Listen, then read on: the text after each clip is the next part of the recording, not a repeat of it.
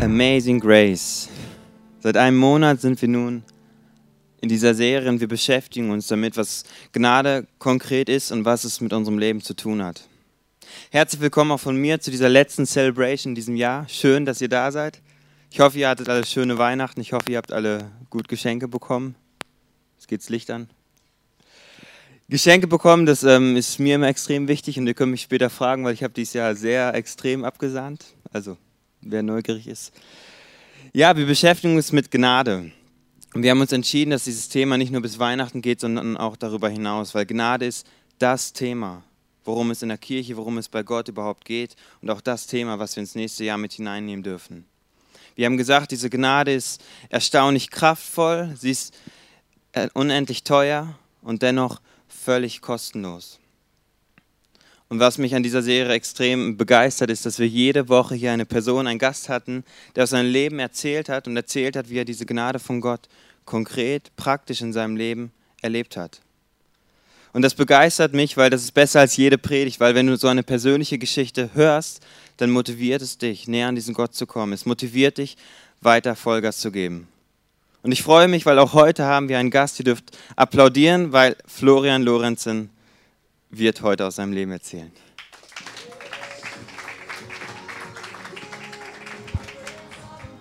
Hallo. Hallo. Geht's dir gut? Ja, doch. Ich habe gehört, du bist aufgeregt? Ja, ein bisschen. Ein bisschen okay. Das ist in Ordnung.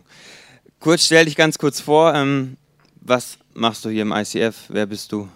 Ja, also ich bin 22 Jahre und äh, ich habe eine Leidenschaft für Lichttechnik und Organisation. Also du so bist verantwortlich, dass hier, dass ich geblendet werde. Genau, aber ich ja auch. Okay. und äh, gleichzeitig mache ich also einmal Lichttechnik und dann noch Programming. Programming heißt du programmierst Sachen oder? Da geht es darum, einfach die Celebration vorzubereiten, zu planen und äh, das Ganze zu organisieren und sowas. Und du bist Single? Ja, das, das ist immer die Frage jede Woche, deswegen muss ich auch fragen. Ja, ich gebe zu, ich bin Single. Okay, ist doch super. Dann Ähm, ja, wir sind jetzt eine Woche schon, nein, einen Monat, Entschuldigung, in dieser Serie Amazing Grace. Ähm, du hast mir mal aus deinem Leben ein bisschen erzählt und es gab immer wieder Momente, wo du wirklich Gnade erfahren hast. Kannst du uns mit hineinnehmen in diese Geschichte? Ja, also ähm, Gott hat schon immer irgendwo mich bewahrt oder mir Gnade geschenkt, mich immer wieder aufgenommen. Ähm, also ich bin erstmal bin ich ganz normal äh, christlich erzogen worden äh, und aufgewachsen, bis dann irgendwann meine Mutter bei einem Autounfall ums Leben kam. Und dann fand mein Vater recht schnell eine neue Frau. Und ähm, mit der kamen wir alle nicht so klar. Ähm, es gab dann zu Hause Stress, Ärger. Ähm, ich bin öfter mal abgehauen. So kam es dann dazu, dass eines Tages bin ich mal wieder abgehauen. Dann ähm, musste, saß ich am Tisch mit äh, meinem Vater und der Stiefmutter. Da sind die Würfel gefallen und dann wurde gesagt, ja, bist jetzt einmal zu viel abgehauen. Auf Wiedersehen, du kannst jetzt abhauen und weg war ich. Also, warte, die haben gewürfelt und darüber genau. entschieden, ob du bleibst oder gehst. Richtig. Und, und dann da dann falscher Würfel. Ja, kam dann die falsche Zahl und dann äh, nächsten Tag ging es für zehn Tage zu meiner Oma mhm. und danach war ich dann im Kinderheim für zweieinhalb Jahre. Ja, wie alt warst du da ungefähr? Da war ich so in der dritten Klasse ungefähr, also so okay. neun, acht, neun Jahre. Ähm, aber ist, teilweise ist das ja auch schon ein Stück Gnade oder ein Geschenk von Gott gewesen, weil er hat mich vor diesem ganzen Ärger, der zu Hause war, ähm, bewahrt und mich da rausgeholt. Ähm, weil ähm, es war wirklich kein schöner Zustand da. Ähm, meine beiden Brüder, die mussten halt noch länger da bleiben oder sind teilweise noch da. Ähm, aber ich war da schon erstmal raus und ähm, ja, es gab zwar nicht wirklich christliche Erziehung in dem Heim, aber dafür sorgt dann ein Stück weit auch äh, meine Patentante, die immer für mich da war und mich da auch weitergebracht hat und als ich dann nach zweieinhalb Jahren zu meiner Oma gezogen bin, hatte ich da auch noch Kontakt und ähm, habe dann irgendwann mit Jugendarbeit auch angefangen, also christliche Jugendarbeit, so für äh, Kinder einmal die Woche, ein kleines Programm mit einer kleinen Andacht und sowas und kam da dann wieder etwas näher an den Glauben dran. Aber ähm, ja, auch da hat irgendwann kam dann so die erste Freundin und ähm, ich hatte eigentlich eine sehr gute Wertvorstellung oder so, das hat mir damals schon gesagt, kein Sex vor der Ehe und sowas und ähm, ja, sie wollte halt gerne etwas körperlicher werden und ich habe irgendwann einen Kompromiss für mich getroffen. Gut, wenn die Beziehung von Dauer ist, wenn das wirklich lange hält und äh, dann wird das schon für Gott in Ordnung sein und für mich auch. Ja, eine Woche später kam raus, dass sie mich betrogen hat und ähm, ja, dadurch, da, ab da konnte ich eigentlich keine Vergebung mehr annehmen. Es war für mich ein Riesenproblem, äh, damit zu leben zu müssen. Und ähm, ich habe es einfach nicht mehr, ich habe es nicht glauben können, dass Gott mir irgendwie wieder verzeihen will oder sowas. So kam ich dann recht weit weg vom Glauben, hatte ähm, Suizidgedanken, häufiger habe mich selbst verletzt, aber immer, es darf bloß keiner was merken. Also wenn ich dann zum Sport gegangen bin, gut, da hat man mal eine Trainingsjacke drüber getragen, wie man sonst auch beim Sport manchmal trägt. Ähm, ja, das Problem war, Gott hat irgendeinem Menschen verraten, was wirklich mit mir los ist. So kam es dann, dass ich mit einer Gruppe unterwegs war und dann war eine Person, die hat mich rausgezogen aus der ganzen Gruppe, hat gesagt, ähm, ja, da stimmt doch was in deinem Leben nicht, da läuft was schief. Und äh, ja, dann haben wir halt darüber gesprochen, zusammen gebetet und dann bin ich für eine Lehrerzeit zum Seelsorger gegangen. Und äh, ja, da hat Gott auch wieder Gnade in mein Leben gebracht, indem er mit einem Menschen gesprochen hat und mich äh, da wieder rausholen wollte aus dem ganzen Mist. Ähm, genau, und ähm, dann lief es auch eine Zeit lang wieder recht gut. Ähm, irgendwann bin ich dann nach Bielefeld gezogen, von zu Hause raus, hatte dann keinen Kontakt mehr wirklich zur alten Gemeinde, weil es recht weit weg war. Und wenn man dann nachts noch öfter arbeitet, dann schafft man nicht morgens um 10 in der Kirche zu sein. Dann habe ich es ein bisschen auch schleifen lassen, irgendwie sich eine neue Gemeinde zu suchen, bis ich dann äh, rein zufällig irgendwo mal eine Facebook-Einladung, ich meine, ihr kennt das sicherlich, andauernd äh, laden Leute ein zu irgendwas ein und dann habe ich gedacht, gut, jetzt klickst du einfach mal auf Teilnehmen, dann hast du Ruhe. Ähm, welche Veranstaltung war das? Ja, das war die God's Creation Tour. Okay. ähm, ja, das Problem war nur, ähm, aus meinem alten Jugendkreis haben mich dann irgendwie ein, zwei Tage vorher die Leute angerufen oder angeschrieben und gesagt, ah, ich habe gesehen bei Facebook, du gehst da hin. Da hatte ich innerlich eigentlich schon gesagt, ähm, ja, hast zwar teilnehmen geklickt, aber gehst du doch nicht hin, was soll ich da? Und dann war ich halt irgendwie so mehr oder weniger zu gezwungen, da hinzugehen, ähm, was auch wieder ein Stück äh, ein Geschenk war irgendwie, das, weil da habe ich dann auch Manu getroffen oder ähm, Manu den, äh, den ersten Abend kennengelernt und am zweiten Abend hatten wir uns verabredet und miteinander geredet, weil ich gesagt habe, wenn ich mir eine neue Gemeinde suche, dann will ich nichts verheimlichen müssen, ich will offen mit allem umgehen.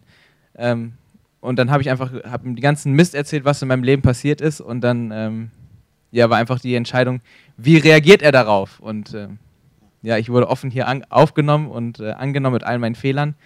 Und da fing es dann langsam auch an, dass ich Vergebung erfahren konnte und äh, auch verstehen konnte, dass Gott auch mir vergeben kann. Das ist einfach so ein riesengroßes Geschenk, dass er mich immer wieder aufgenommen hat, mir Gnade geschenkt hat, mich bewahrt hat vor vielem Übel und vielem Schlechten. Ja. Krass, also die Guards Creation Tour war ein Event vom ICF. Da kam ja ICF Zürich nach Bielefeld. Das ist jetzt knapp ein Jahr her, ticken mehr als ein Jahr. Das heißt, Gnade in deinem Leben einfach echt, wo Gott dich immer wieder zurück zu ihm geholt hat. Wenn man jetzt mal andersrum überlegt, hätte Gott, wäre Gott nicht hätte Gott nicht eingegriffen in mehreren Situationen, dann sähe dein Leben wahrscheinlich heute recht anders aus. Wärst du vielleicht bei deiner Familie geblieben oder manche Situationen, dann wär's, sähe es heute ganz anders aus. Ich glaube, ich wäre sehr stark depressiv. Ja. Ähm, weil einfach die Freude im Leben gefehlt hätte. Ich wüsste nicht, was ich wirklich machen soll, was, weil es einfach keine Erfüllung gegeben hat bei dem, was ich tue. Und sowas doch, also Gnade ist für mich einfach diese Vergebung zu erfahren, ohne, also ich habe ja lauter Fehler gemacht, die, die Gott nicht gemacht hat. Und das ist einfach nicht gerecht, sondern Gnade. Ja, also Gnade ermöglicht dir quasi das genau. Leben, was du heute überhaupt leben darfst. Danke. Ähm, wir sind heute mit dem Thema Treue und Selbstbeherrschung. Ich glaube, das sind so Werte, die viele nicht so gerne mögen oder nicht so viel mit zu tun haben, anscheinend. Ähm, was denkst du, wenn du die Werte hörst oder was hat das mit deinem Leben zu tun? Also ich finde es einfach sehr, sind sehr wichtige Werte, die ihn auch sehr viel weiterbringen können. Äh, bei Treue sehe ich das so, ähm, es gab ja immer diese Geschichte mit Gott, dass ich mich immer wieder wegbewegt habe und sowas. Ähm, das ist ja auch eine Beziehung, die man, die man hat und die man pflegt. Und da war es eigentlich immer mein Ziel, ähm, teilweise zu gucken, wie kann ich die Beziehung wiederherstellen. Also wie kann ich selber dranbleiben, wenn es nicht so gut läuft. Und habe dann immer geguckt, irgendwie, mal habe ich ein Buch gelesen oder sowas, äh, wo dann ein Hintergrund drin war, wo eine, eine Story hintersteckte, die äh, christlich ist oder ähm, ich bin zu einer Worship Night oder so einer Veranstaltung und habe geguckt, einfach was kann mir helfen, wie kann ich an Gott dranbleiben. Oder habe mir so eine Bibel-App runtergeladen, wo so ein Bibelleseplan drauf war. Also es war immer so, auf der einen Seite bin ich treu geblieben und wollte an Gott dranbleiben und habe ihm so gezeigt, ja, ich möchte äh, zu dir kommen. Und auf der anderen Seite gab es dann halt die Gnade, dass er mich auch aufnimmt. Also nicht nur, dass ich zu ihm komme, sondern es muss ja auch eine Tür geöffnet werden von der anderen Seite. Genau. Und ähm, Selbstbeherrschung ist für mich immer so ein großes Thema auch mit Disziplin. Also es hängt ganz eng beieinander. Und ähm, ich habe das Glück, dass ich so dass ich, glaube ich, recht viel Disziplin haben kann, wenn ich das möchte, wenn ich ein konkretes Ziel vor Augen habe. Also ich brauche wirklich, ich muss vor mir sehen, da will ich hin. Und das Ziel könnte zum Beispiel sein, dass ich frei werden will von irgendwas. Ich möchte mich lösen, ich möchte selber Entscheidungen treffen und nicht von irgendwas innerlich gezwungen werden. Das sind so, also wenn das Ziel da ist, dann, dann geht es gut und sonst ist es wirklich recht schwer. Ja, das heißt, Treue und Selbstbeherrschung sind Werte, die es in deinem Leben auf jeden Fall gibt. Ja. Scheint sich mit angefreundet zu haben. Trotzdem jetzt die letzte Frage. Ähm, Selbstbeherrschung, gibt es Bereiche, wo du sagst, da bin ich wirklich herausgefordert? Gibt es das in deinem Leben?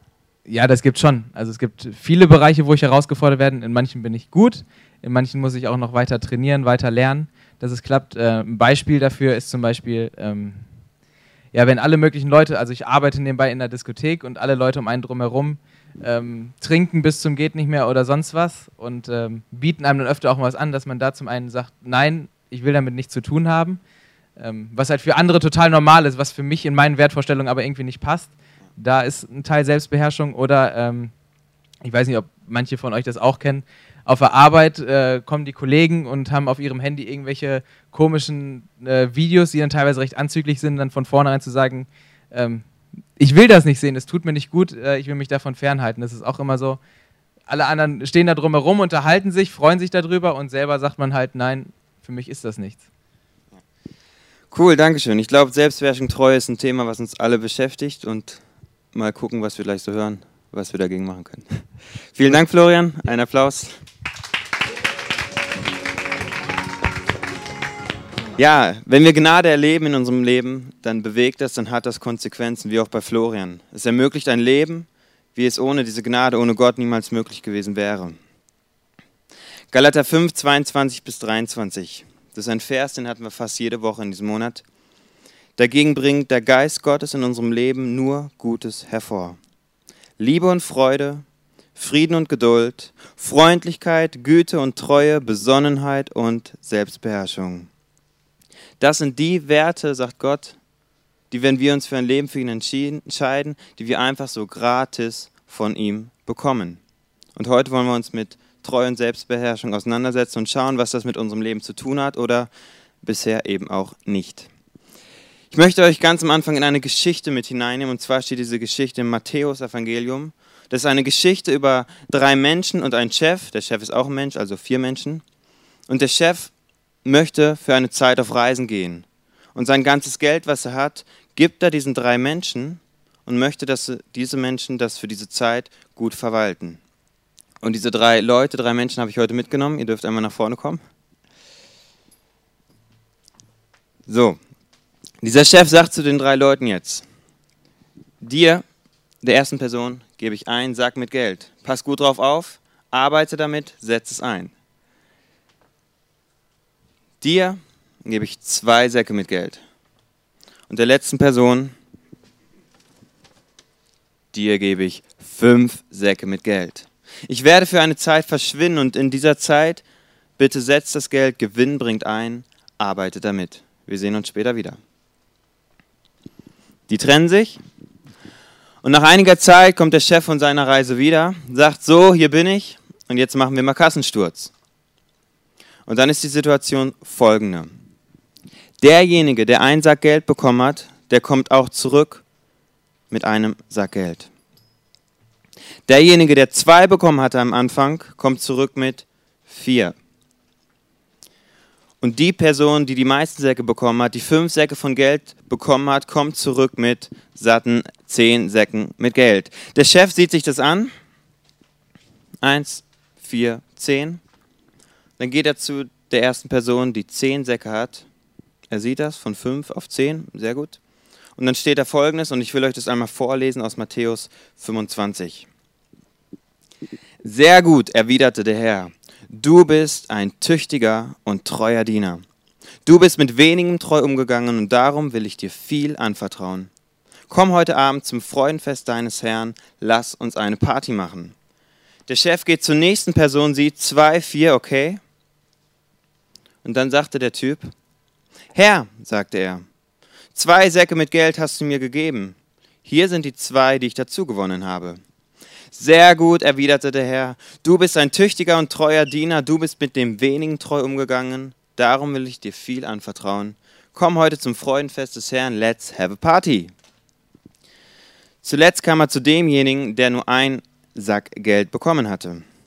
Herr, sagte er, ich wusste, dass du ein harter Mann bist. Du erntest, wo du nicht gesät hast. Du sammelst ein, wo du nicht ausgestreut hast. Deshalb hatte ich Angst und vergrub dein Geld in der Erde. Hier hast du zurück, was dir gehört. Da gab ihm der Herr zur Antwort, du böser und fauler Mensch. Du hast also gewusst, dass ich ernte, wo ich nicht gesät habe und einsammle, wo ich nicht ausgestreut habe. Da hättest du doch mein Geld wenigstens zur Bank bringen können. Dann hätte ich es bei meiner Rückkehr mit Zinsen zurückbekommen nehmt ihm das Geld weg und gibt es denjenigen, der zehn hat. Wer ist jetzt der Meinung, der Chef oder auch Gott ist ungerecht? Ich meine, dieser Typ, diese Frau, Entschuldigung, erstmal hatte die ja nur einen einzigen Sack bekommen. Die anderen hatten sowieso schon mehr bekommen. Und jetzt hatte sie noch Angst, dass sie den einen verliert. Aus Angst hat sie so gehandelt. Jetzt kommt der Chef zurück. Was macht er? Er nimmt das eine weg, was sie hat, und gibt es demjenigen, der sowieso schon am meisten abgesahnt hat. Also irgendwas scheint doch hier sehr schräg zu laufen. Aber das Interessante ist, dass Gott der Meinung ist, dass es, wenn es um Ressourcen geht, also das, was wir zur Verfügung haben, dass er hier einen gewaltigen Schnitt macht. Weil Gott ist überhaupt nicht ungerecht. Weil er geht zu dieser Person hin, sagt, du hattest fünf, jetzt hast du zehn, hast du gut gemacht. Und jetzt geht er nicht zur zweiten Person hin, sagt, hey, schau mal, du hattest zwei, jetzt hast du vier, ist ja ganz nett, aber schau doch mal deine Nachbarin an, sie hatte zehn, ist schon scheiße. Ungerecht wäre Gott, wenn er hier hingehen würde, darf ich die zurückhaben? Ungerecht wäre Gott, wenn er jetzt zu dieser Person gehen würde und sagen würde, hey, sie hat zehn, er hat vier, was hast du zu leisten? Das macht er nicht, er vergleicht die drei nicht miteinander, sondern er sagt, hey, mit dem, was du hattest, egal wie viel es war, was hast du mit dem gemacht, was du hast? Gott vergleicht auch dich, nicht mit anderen Leuten, aber was er macht, er vergleicht dich mit dir selber. Und jetzt kann es vielleicht so sein, diese Person hat 1000 Euro, 2000 Euro, 5000 Euro bekommen. Und ich glaube, dass es nicht so ist, dass jetzt diese Person irgendwie ähm, einfach Pech hatte, am wenigsten bekommen hat, sondern ich glaube, dass es je nach Lebensbereich bei den drei Leuten sehr unterschiedlich aussehen kann. Vielleicht ist es im Bereich Finanzen wirklich so bei den drei Leuten. Aber nehmen wir einen anderen Lebensbereich. Vielleicht den Bereich, wie kann ich mit sozial schwachen Menschen umgehen? Vielleicht wird da Gott sagen, hey, dir habe ich viel anvertraut in diesem Bereich. Dir habe ich ein Grund-Know-how gegeben, wie du mit diesen Menschen umgehen kannst. Und die beiden hat Gott weniger anvertraut. Nehmen wir den Bereich Zeit. Wir alle haben schon 24 Stunden, klar. Aber die Frage ist doch, wie viel Zeit haben wir nach unseren alltäglichen Dingen noch über? Wie viel Zeit haben wir nach unserer Arbeit noch über? Gott würde niemals einen Businessmann, einen Geschäftsmann mit einem Schüler oder einem Studenten vergleichen. Gott vergleicht dich nur mit dir selber, aber er, und er vergleicht dich in den Bereichen finanzielle Möglichkeiten, Zeit, Talente und Gaben. Und dann muss ich, dann müssen wir wirklich ehrlich werden. Bin ich treu mit dem, was ich habe? Mein persönlicher Lebenstraum ist es, dass egal wie es in diesen Bereichen bei mir aussieht, ob ich viel oder wenig habe, aber dass wenn Gott mir am Ende des Tages in die Augen schaut, dass er sagt, die gleiche Antwort gibt wie bei den beiden hier.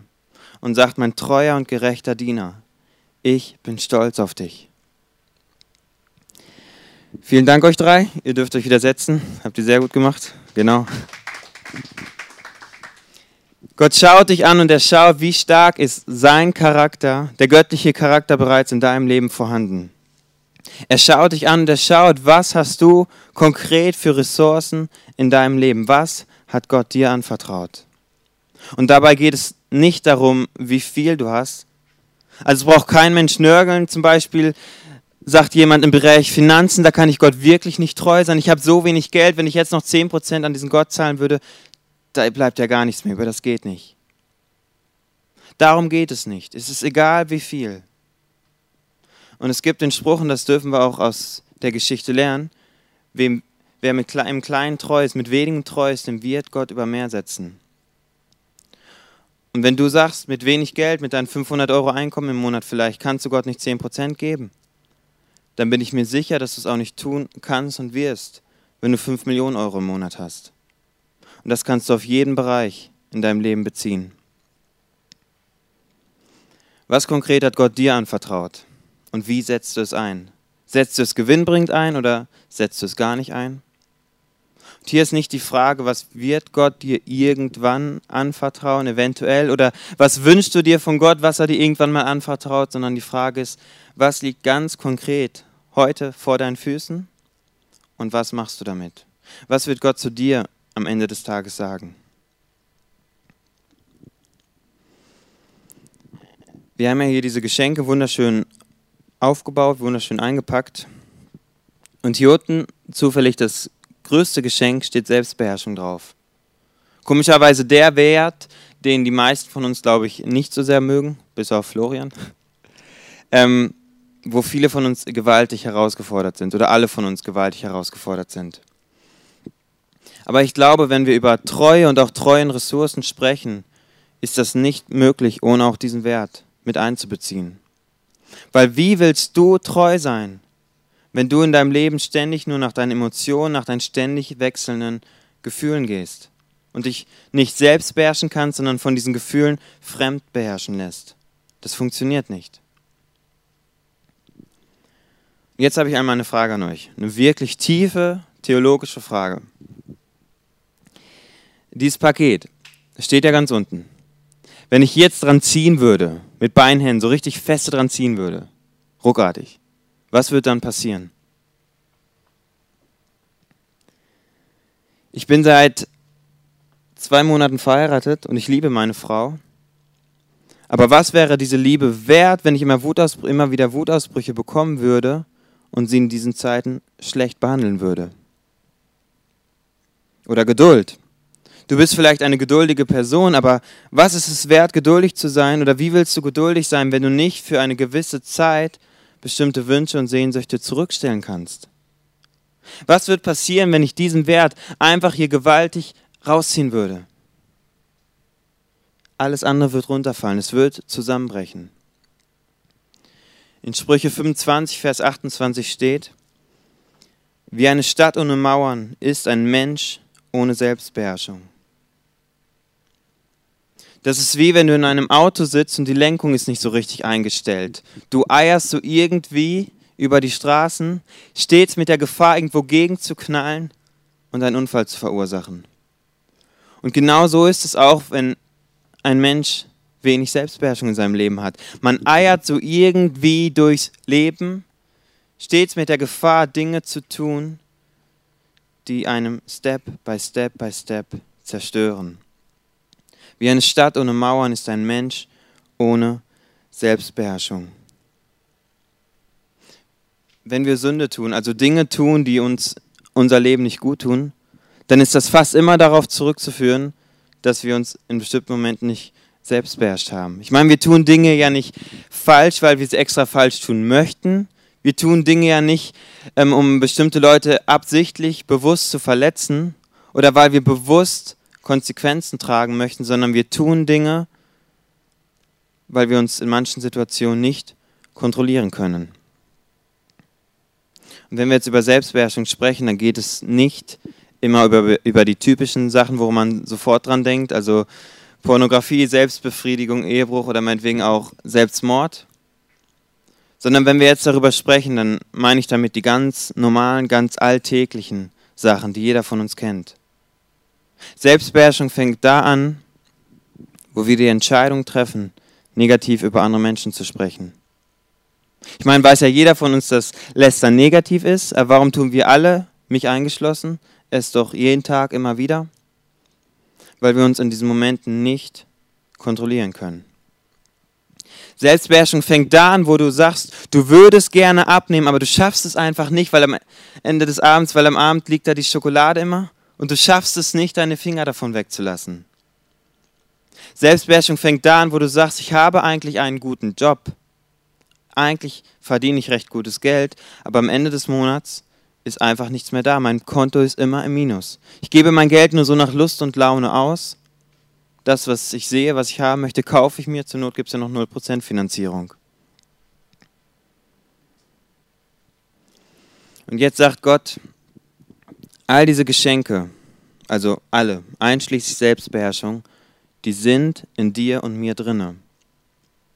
Das Komische, das Paradox an der Sache ist aber irgendwie, wenn ich jetzt mein Leben angucke, dann sehe ich diese Werte nicht immer. Beziehungsweise oft sind diese Werte in meinem Leben nicht sichtbar. Aber wie passt das zusammen? Da steht, sie sind in mir drin, aber wenn ich mein Leben angucke, dann sind sie da nicht. Also irgendwie schräg. Ich möchte euch ein Beispiel machen. Ich stelle eine Behauptung auf. Ich behaupte, dass es in mir hineingelegt wurde, jeden einzelnen von euch im Arm drücken zu besiegen. Das ist in mir hineingelegt.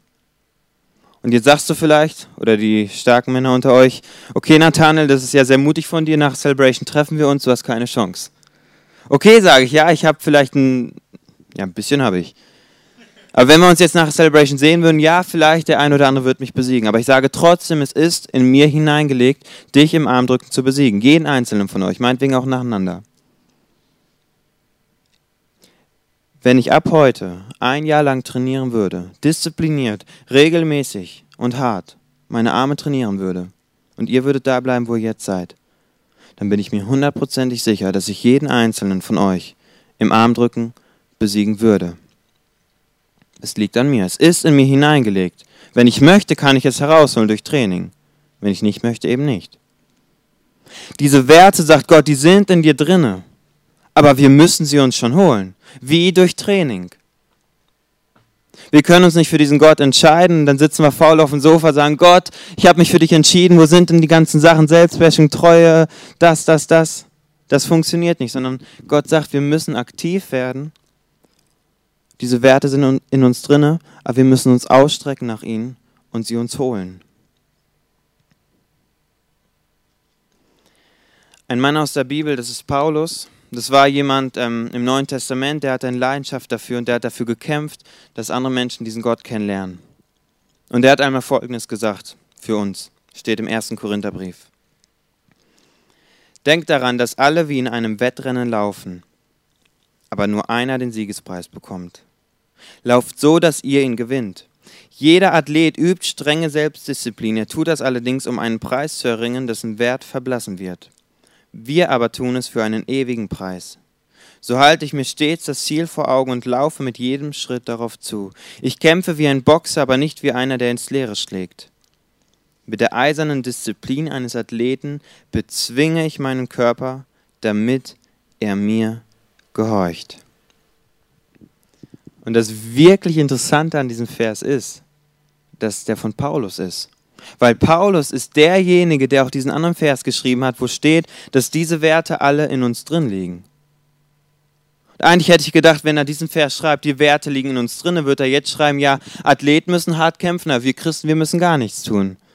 Aber er sagt, Selbstbeherrschung, die ganzen Werte liegen in dir drinne und kurz Zeit später sagt er, ich muss hart dafür kämpfen. Und hier steht, sein Körper bezwingen, dass er mir gehorcht. Das klingt nicht gerade einfach. Das heißt, es ist in uns drin, aber es ist ein Kampf. Nicht ein einmaliger Kampf, sondern wir müssen regelmäßig dranbleiben. Wenn ich jetzt ein Jahr trainiere, kann ich euch nach einem Jahr besiegen. Aber wenn ich dann wieder ein halbes Jahr nichts mache, dann ist wieder vorbei. Wir müssen dranbleiben. Und jetzt die Frage, wie kann dieses Training konkret aussehen? Wir sprechen jetzt seit Wochen über Training, aber was heißt das konkret in Bezug auf Selbstbeherrschung? Es gibt viele Möglichkeiten und ich möchte ein paar Beispiele machen, um dir einfach Anstöße zu geben, aber da müssen wir kreativ sein und unseren eigenen Weg finden. Wir hatten ja eben das Beispiel mit Geld.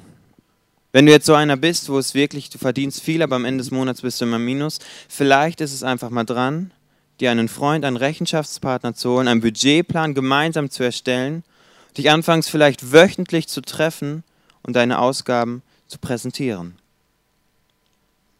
Wenn du jemand bist, du sagst, du hast Probleme mit deiner ähm, Wortwahl, immer wieder verletzt du andere Leute und da bin ich ganz vorne mit dabei. Ich versuche immer lustig zu sein, oft bin ich es auch, aber oft bin ich lustig auf Kosten von anderen Leuten. Weil wenn man Witze über andere Leute macht, dann lachen die Leute noch mehr. Aber dann merke ich, dass ich Leute verletze und eigentlich möchte ich das nicht.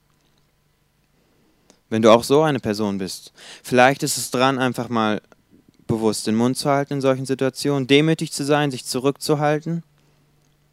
Und dann ist es wichtig, dass wir am besten mehrere Leute haben, die ständig in unserem Umfeld sind, ehrlich zu ihnen sind, zugeben, dass wir ein Problem in diesem Bereich haben und uns regelmäßig, am besten täglich von diesen Leuten Feedback geben lassen über unsere Wortwahl. Sport, wenn du sagst, du willst gerne Sport machen, schaffst es aber nicht ganz einfach, such dir zwei, drei Leute, treff dich regelmäßig an einem bestimmten Ort für eine bestimmte Sportart und mach zusammen Sport. Und am besten suchst du dir Leute aus, die wirklich enttäuscht und böse wären, wenn du einmal absagst. Egal was für ein Bereich, es gibt viele Möglichkeiten, wie wir dieses Training gestalten können. Und da war mal ein Mensch, der war, oder nicht der war, der hat geraucht und kam davon einfach nicht mehr los. Dann hat ein Freund zu dieser Person gesagt, hey, du willst aufhören zu rauchen? Dann lass uns einen Deal machen. Du darfst weiter rauchen. Es ist überhaupt kein Problem. Rauch, wann immer du willst. Aber immer bevor du die Zigarette anzündest, ruf mich kurz an. Nicht damit wir darüber diskutieren können, sondern bevor du sie anzündest, ruf mich an und erzähl mir einfach davon, dass du jetzt rauchen wirst. Eine andere Person, sie hatte damit zu kämpfen, dass sie sich immer wieder Pornos angucken musste. Sie wollte davon loskommen, aber sie hat es einfach nicht geschafft. Und sie hat schon vieles versucht. Aber irgendwann hat diese Person ein Programm auf ihrem Computer geladen. Und nicht so ein Programm, das irgendwelche Seiten blockiert, weil Blockaden, da kannst du einfach mal rübergehen, dann bist du wieder da. Das ist nicht das Problem sondern das war ein Programm, da hast du gar nicht gemerkt, dass es auf deinem Computer war. Diese Person konnte alles machen. Sie konnte sich jede Seite, jedes Video, jedes Bild angucken. Das war überhaupt kein Problem. Sie durfte alles tun. Aber was sie machen musste, wo das Programm installiert wurde, eine E-Mail-Adresse eingeben. Und jeden Tag, jeden Abend wurde an diese E-Mail-Adresse von einem Rechenschaftspartner, von einem Freund, eine Mail geschickt, automatisch, ganz im Hintergrund eine Mail mit allen Seiten, wo diese Person an dem Tag drauf war. Und das hat dieser Person geholfen, davon loszukommen. Es gibt viele Möglichkeiten, wie du dein Training gestalten kannst. Und du soll, darfst dabei kreativ werden. Aber es ist wichtig, dass wir nicht meistens, sondern ich glaube immer, wenn es darum geht, uns einen Freund, einen Rechenschaftspartner mit ins Boot holen. Und das ist nicht wirklich einfach, weil dann müssen wir ehrlich werden und da müssen wir so ehrlich werden, dass wir gestehen, dass wir in einem bestimmten Bereich ein Problem haben. Aber das sind Probleme. Wenn wir mit unseren Worten, wenn ich mit meinem Wort an, Worten andere Menschen verletze, dann ist das ein Problem. Egal was es ist, aber lasst uns tun, was nötig ist, um davon loszukommen, um frei zu werden, um selbstbeherrschter zu werden.